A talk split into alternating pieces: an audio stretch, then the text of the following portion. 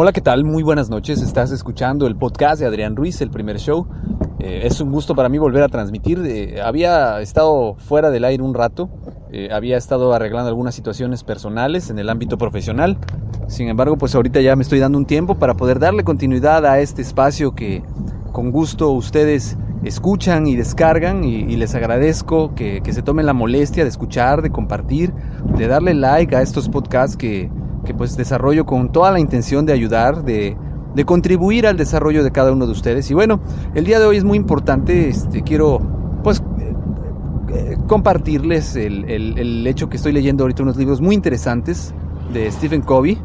Eh, el de ellos, eh, uno de ellos habla de la confianza y, y, es muy importante porque pues jamás lo había visto de la manera como viene plasmado en este libro, en el cual pues evidentemente se nos dice que la confianza está muy infravalorada.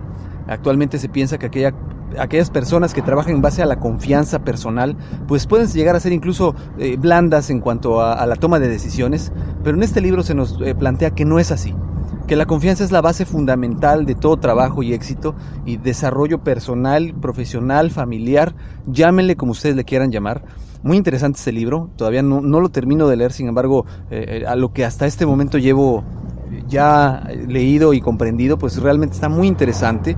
Tuve la oportunidad de encontrarlo en una, en una oferta especial de, estas ferias de libros que viajan de ciudades en ciudades y pues ha sido un regalo maravilloso porque ha llegado en momentos en los cuales es muy importante para mí pues generar esa confianza, eh, ver esa confianza, tener esa confianza en el personal que está bajo mi cargo y como líderes y como emprendedores tenemos que trabajar en base a esta confianza que aquí se nos plantea.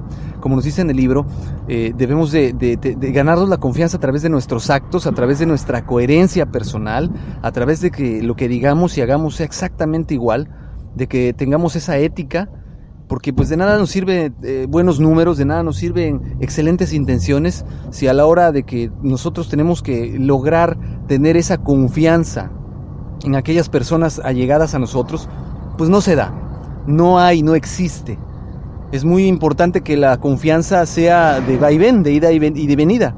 Es decir, que tanto el líder eh, desarrolle esa confianza para con su equipo, pero de igual manera que el equipo eh, eh, busque que, el líder tenga esa confianza en ellos a través de actos, a través de hechos, a través de compromisos.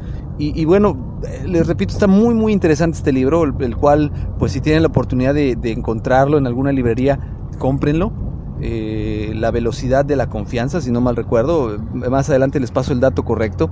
Y pues bueno, también para, para comentarles que siempre hay que, buscar, sin importar qué tan fácil o qué tan difícil se pueda presentar nuestra situación, siempre hay que mantener los objetivos claros.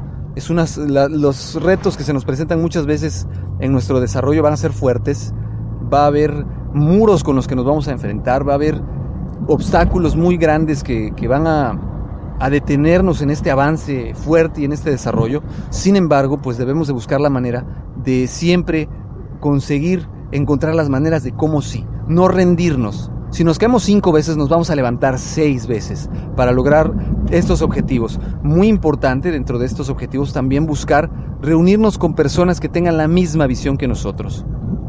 De ahí la importancia de la confianza en un equipo de trabajo eh, que les decía hace unos momentos, porque pues yo no puedo tener en mi equipo a alguien que no me inspira confianza. Si de antemano la confianza se perdió, no va a haber un avance en el equipo, jamás.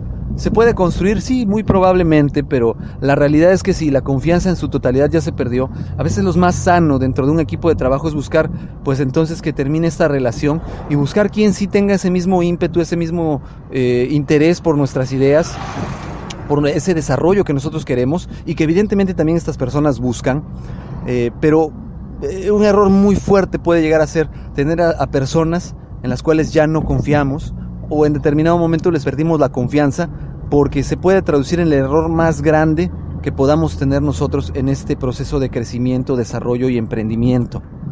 Eh, y estos errores, pues afortunadamente, si se descubren a tiempo, pueden corregirse, pero si no se descubren a tiempo, pueden provocar grandes pérdidas, no solamente económicas, sino también en, la balanza emocional, en la balanza personal.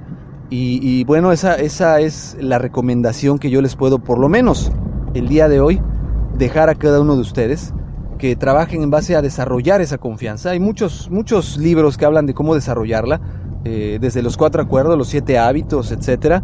Eh, eh, y la inteligencia emocional, vaya, casi todos los libros hablan sobre este tema, el desarrollo de la confianza y muy muy importante, pues lograr lograr mantener este, este desarrollo pues va a través del uso de palabras efectivas, de comunicación efectiva y sinergia, de tener un vocabulario que, sea eh, limpio, que nuestras palabras sean impecables, diría el libro de los cuatro acuerdos, que siempre pongamos primero lo primero y que busquemos siempre una relación en ganar, ganar, que tengamos nosotros siempre el control de nuestras emociones que nos permita eh, no explotar en determinados momentos y hacerlo cuando sea necesario. Eso nos va a dar esa confianza.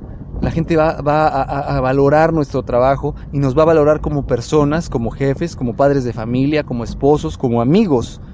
Y esto es lo que nosotros realmente buscamos. Ojalá el tema de hoy haya sido de su agrado. Me gustaría saber si fue así, que me dejen sus comentarios en los correos. Ya saben, los medios de contacto es adrianrogelioruiz.com, adrianrogelioruizrodríguez.gmail.com, en Facebook Adrián Rogelio Ruiz, en Twitter Adrián Rogelio Ru. Y pues, eh, pues ya, está, ya saben, estamos en contacto. Me gustaría que dejaran like en la página, que comentaran y que compartieran este podcast. Me despido de ustedes, les agradezco que estén escuchando este espacio. Mi nombre es Adrián Ruiz. Nos escuchamos próximamente. Hasta luego. Ohio, ready for some quick mental health facts? Let's go. Nearly 2 million Ohioans live with a mental health condition. In the U.S., more than 50% of people will be diagnosed with a mental illness in their lifetime. Depression is a leading cause of disability worldwide. So, why are some of us still stigmatizing people living with a mental health condition when we know all of this? Let's listen to the facts and beat the stigma. Ohio, challenge what you know about mental health at beatthestigma.org.